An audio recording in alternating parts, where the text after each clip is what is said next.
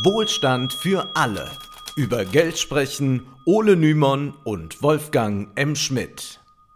Hallo und herzlich willkommen. Hallo Wolfgang. Hallo Ole. Preiskontrollen sind heutzutage für viele Ökonomen, aber auch für Wirtschaftsjournalisten ein Reizthema, wie wir in Folge 129 schon erklärt haben. Vor einigen Jahrzehnten gab es hingegen noch recht populäre Fürsprecher von staatlicher Preispolitik, zum Beispiel Marilyn Monroe. Ihr berühmtes Geburtstagslied für John F. Kennedy ist legendär geworden, den Hintergrund des Liedes kennen viele jedoch nicht. Ja, was dieser Auftritt mit Kennedys Preispolitik zu tun hat, das wollen wir später erklären. Wir wollen heute aufzeigen, wie weit verbreitet solche Kontrollen in den USA auch nach dem Zweiten Weltkrieg waren. Viele denken ja bis heute, na Preiskontrollen, das ist nur eine Extremmaßnahme aus Kriegszeiten.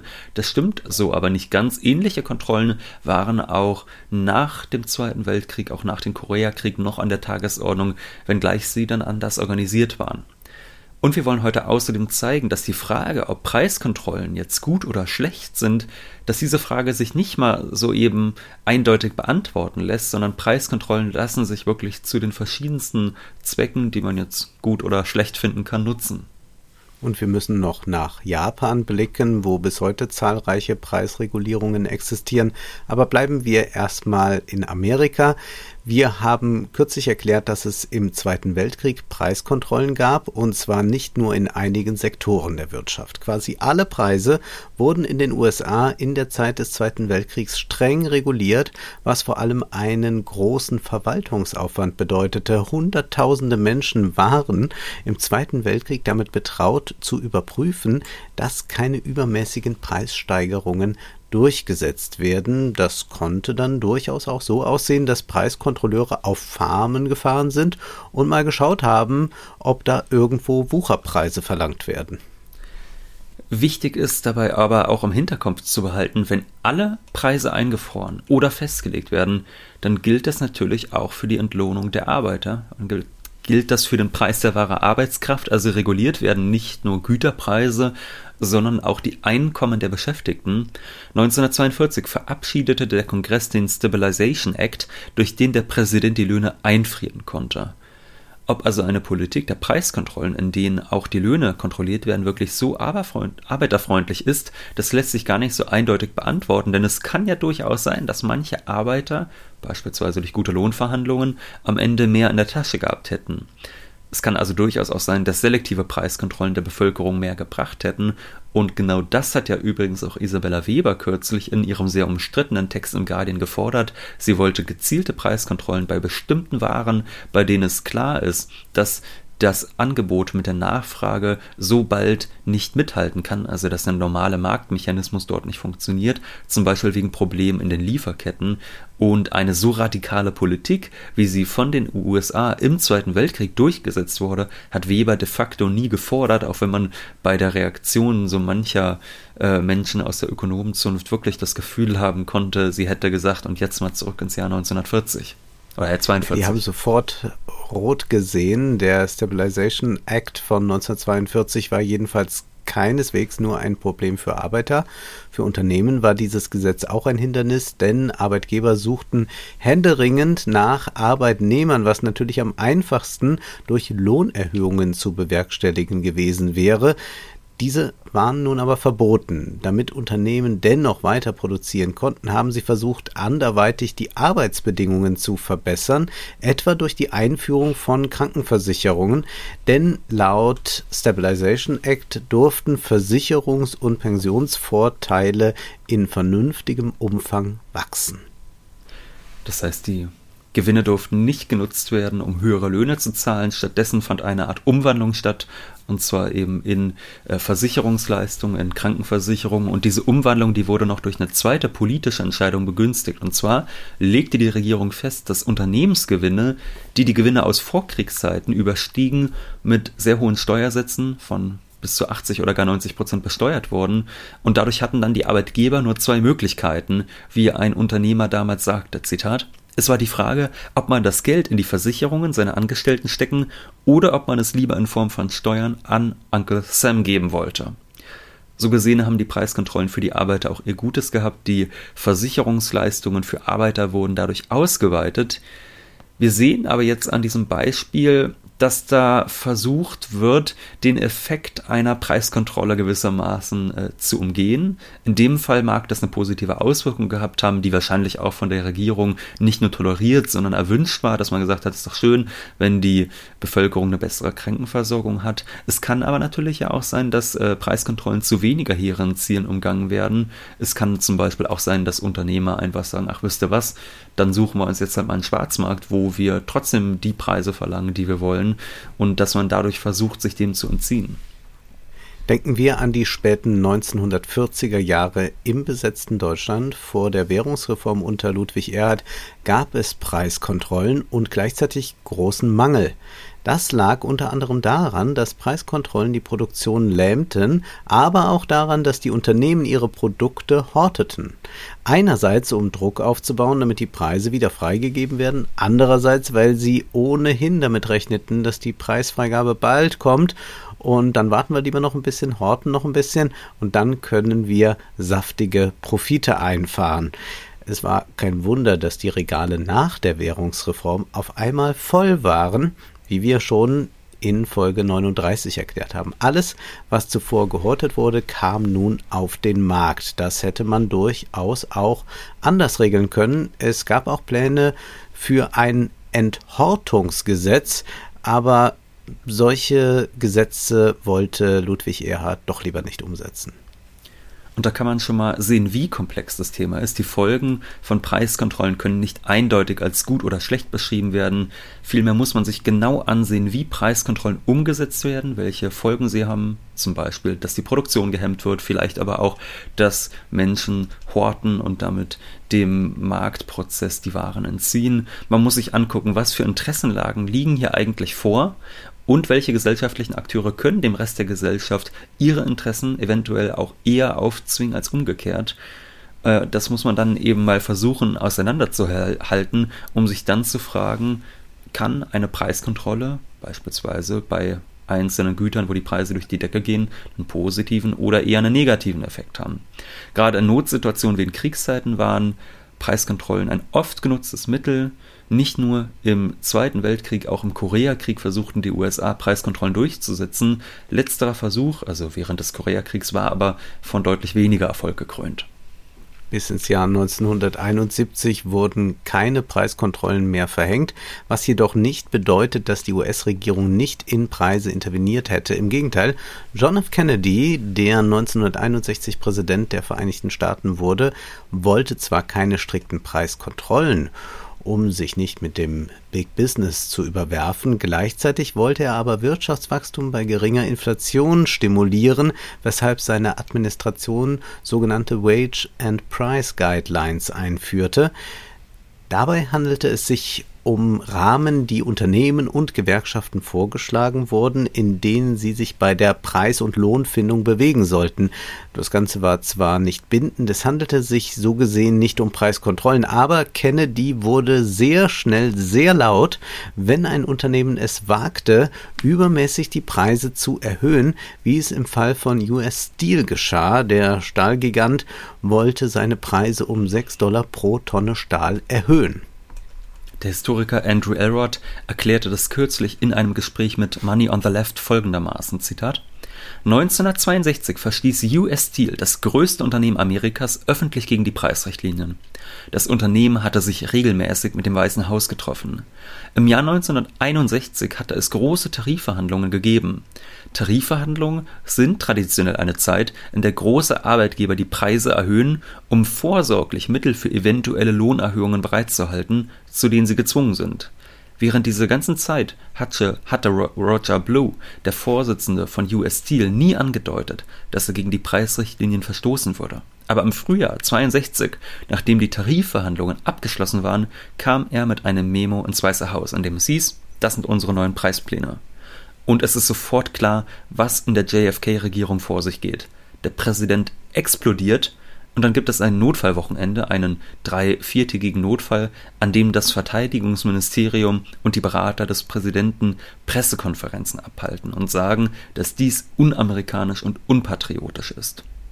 Und Kennedy wird sogar mit einem besonders scharfzüngigen Zitat zitiert. Er soll gesagt haben, My father always told me that all businessmen are sons of bitches, but I never believed it till now. Öffentlich gab Kennedy sich gemäßigter und begründete seine Wut mit antiinflationärer Politik. Zitat, wenn dieser Anstieg der Stahlkosten von der übrigen Industrie nachgeahmt und nicht rückgängig gemacht wird, würde dies die Kosten für Häuser, Autos, Haushaltsgeräte und die meisten anderen Gegenstände für jede amerikanische Familie erhöhen.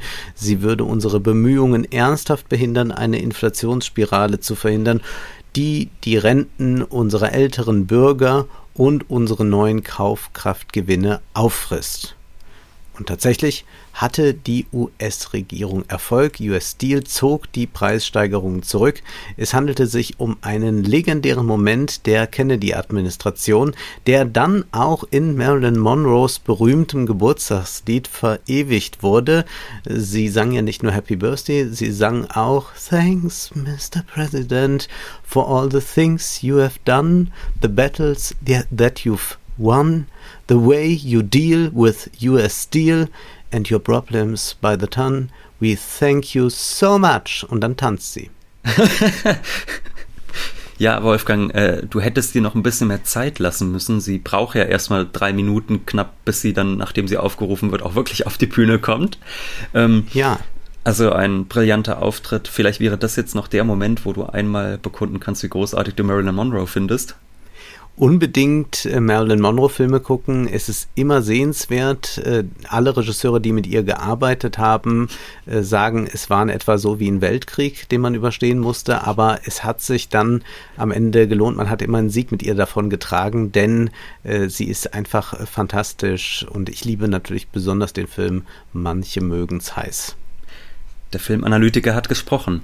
Dass US Steel jedenfalls die Preiserhöhung zurückgezogen hat, lag nicht nur an den öffentlichen Kommentaren Kennedys und seiner Regierungsmitglieder, sondern auch daran, dass die Administration dann Aufträge an andere Stahlunternehmen, die günstiger produziert haben, vergab, sodass US Steel sich gezwungen sah, weiter zu diesem Preis zu verkaufen.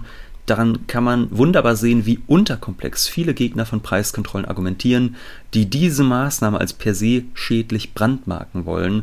Es ist offenkundig sehr wohl möglich, dass Preise in gewissem Umfang kontrolliert werden, ohne dass Unternehmen aufgrund zu geringer Rentabilität in die Bredouille geraten und ohne dass es deshalb zu Engpässen kommt. Es kommt nur darauf an, die Kontrollen möglichst gezielt einzusetzen. In diesem Fall sieht man, US Steel hat versucht, die höhere Lohnforderung der Gewerkschaftsmitglieder gleich als Preisausschlag weiterzugeben. Das wurde ihnen mehr oder minder explizit verboten. Zumindest hat mhm. man bei der Administration alles dafür getan, äh, das zu verhindern.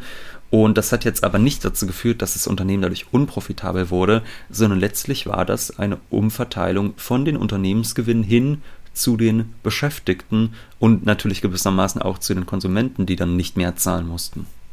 Ich fände es eigentlich auch toll, wenn unsere Politiker regelmäßig in der Bundespressekonferenz Unternehmer ausschimpfen ja, ja. dass da mal äh, VW zurechtgewiesen wird oder so. Wie kann das denn sein? Das, also da, ich glaube, da ist viel Dynamik und damit könnte man auch gut Stimmen gewinnen. Also ich ja, würde das mal als kleinen Politik-Tipp geben. Hoffentlich dann auch noch mit hinter der großen Bühne äh, ausgesprochenen Zitaten wie dem eben von Kennedy vorgetragenen, dass genau. möglichst vulgäre Beleidigungen vorkommen, das finden wir gut.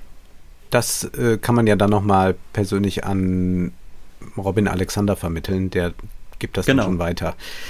Wir sehen, ob Preiskontrollen einer Mehrheit der Bevölkerung nutzen, liegt an ihrer Ausgestaltung. Dass Preiskontrollen einen so schlechten Ruf haben, liegt vielleicht aber auch daran, wie sie zuletzt in den USA durchgesetzt wurden. Richard Nixon hatte 1971 mit einer hohen Inflationsrate und einer hohen Arbeitslosigkeit zu kämpfen. Seine Wiederwahl im nächsten Jahr dann, 1972, war alles andere als sicher. Um der Krise irgendwie Herr zu werden, ergriff Nixon einige radikale Maßnahmen. Er verabschiedete sich vom Bretton Woods Standard. Wir haben da schon öfters drüber gesprochen. Er wies also seinen Notenbankchef an, Dollars nicht mehr in Gold umzutauschen. Nixon ging aber auch noch darüber hinaus. Zum ersten Mal seit Jahrzehnten verhängte er Lohn- und Preiskontrollen.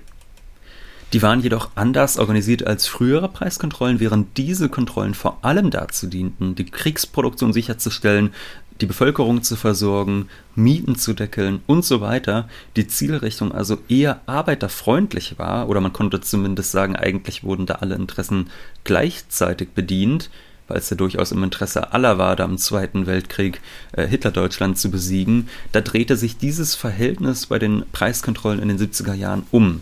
Und darüber sagt Andrew Elrod, Zitat, Nixon tut dies auf eine Art und Weise, die Gewinnsteigerungen viel eher zulässt als Lohnsteigerungen. Die Politik der Nixon-Preiskontrollen kehrt also die Klassendynamik im Preiskontrollapparat um. Er wird zu einem Instrument der herrschenden Klasse. Wenn man die radikalen Ökonomen liest, die über die nächsten Preiskontrollen schreiben, kommen sie alle sehr deutlich auf diesen Punkt zu sprechen.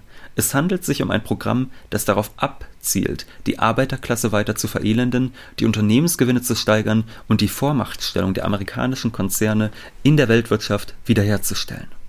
Das klingt schon fast verschwörerisch, aber laut Elwood stimmt das durchaus. Verantwortliche Politiker haben damals selbst zugegeben, dass es darum geht, die Gewerkschaften in die Schranken zu weisen. Nixon wurde jedenfalls wiedergewählt und ließ bald danach die Preiskontrollen auslaufen. In den Folgejahren nahm die Inflation durch die Ölkrisen der 70er Jahre dann noch mehr Fahrt auf, auch wenn sie bereits zuvor sehr hoch war. Und man muss sich da bei Nixon im Übrigen nicht wundern, wenn man zum Beispiel mal eine Biografie über Kissinger liest, äh, da ist ja im äh, letzten Jahr eine große erschienen, dann ist schon ganz klar, dass die Gewerkschaften äh, die Feinde sind und da muss man alles gegen tun. Insofern wundert mich das gar nicht. Diese Ära der Preiskontrollen wird aber deshalb wohl heutzutage recht einhellig als negativ bewertet. Linke Kritiker sehen sie als arbeiterfeindlich an, während liberale Kritiker Preiskontrollen ohnehin im Regelfall negativ bewerten und davon ausgehen, dass sie mehr Schaden anrichten als Nutzen bringen. Was wir am Beispiel Nixon jedenfalls schön sehen können, Preiskontrollen müssen keineswegs ein linkes Anliegen sein, man sollte sie daher nicht als Selbstzweck feiern. Ja, ich glaube, bei manchen Linken herrscht ja so ein bisschen die Idee vor, von wegen, ach, Preiskontrollen, damit beschränken wir Profite und tun dem Kapital was Böses, aber das kann man natürlich nicht so leicht sagen, wenn beispielsweise auch ja. Löhne eingefroren werden. Das heißt, äh, Preiskontrollen haben eine hohe Ambivalenz, wie man noch heutzutage sehen kann. Blicken wir zum Beispiel mal nach Japan, wo über die Hälfte der zur Inflationsmessung herangezogenen Preise staatlich kontrolliert wird.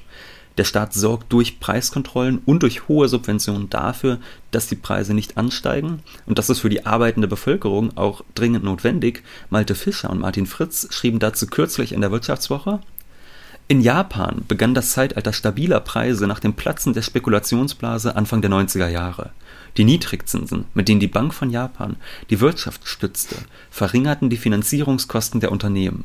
Zugleich schwächte die Wirtschaftskrise die Verhandlungsmacht der Arbeitnehmer. Die Löhne in der Privatwirtschaft sanken seit Ende der 90er Jahre um 12 Prozent, haben die Ökonomen Gunther Schnabel und Taiki Murai von der Universität Leipzig in einer aktuellen Studie berechnet die Preiskontrollen und staatlichen Subventionen sind also auch deshalb notwendig, weil die Arbeitslöhne nicht gestiegen oder oftmals sogar gesunken sind. Hier werden also Preiskontrollen gebraucht, um ein anderes soziales Problem auszugleichen. In Japan wird aufgrund der sehr verbreiteten prekären Beschäftigung auch umso härter reagiert, wenn es Preissteigerungen gibt. 37 Prozent der Beschäftigten stecken in Japan in prekären Jobs, eine ungeheure Zahl. Besonders oft betroffen sind Berufseinsteiger und Frauen. Und wenn Unternehmen versuchen, Preiserhöhungen durchzusetzen, setzt man sich dagegen in Japan mit Boykotten zur Wehr. Im Artikel heißt es, Umfragen zufolge würden die meisten Japaner lieber das Geschäft oder den Hersteller wechseln, als eine Preiserhöhung zu akzeptieren. So nahm die größte Kette, äh, Kette für Billigtextilien, Uniqlo, eine Preisanhebung von mehr als 15 Prozent zurück, nachdem die Umsätze dauerhaft eingebrochen waren, als die Taxen in Tokio einmal die Fahrpreise erhöhten, kam es zu einem spontanen Boykott. Preissteigerungen werden in Japan eher weniger einfach hingenommen als in anderen Ländern, weshalb die Inflation auch eher niedrig bleibt. Noch dazu übt der Staat Druck auf große Unternehmen aus. Zum Beispiel im vergangenen Jahr, da war es so, dass die Regierung Telekommunikationsunternehmen dazu gedrängt hat, die Preise zu senken. Und allein dadurch soll die Inflationsrate um anderthalb Prozentpunkte gesenkt worden sein. Daran könnte man sich auch mal in Deutschland ein Beispiel nehmen. Wir wissen ja, wie absurd Telekommunikationspreise hierzulande im Vergleich zu anderen Ländern sind.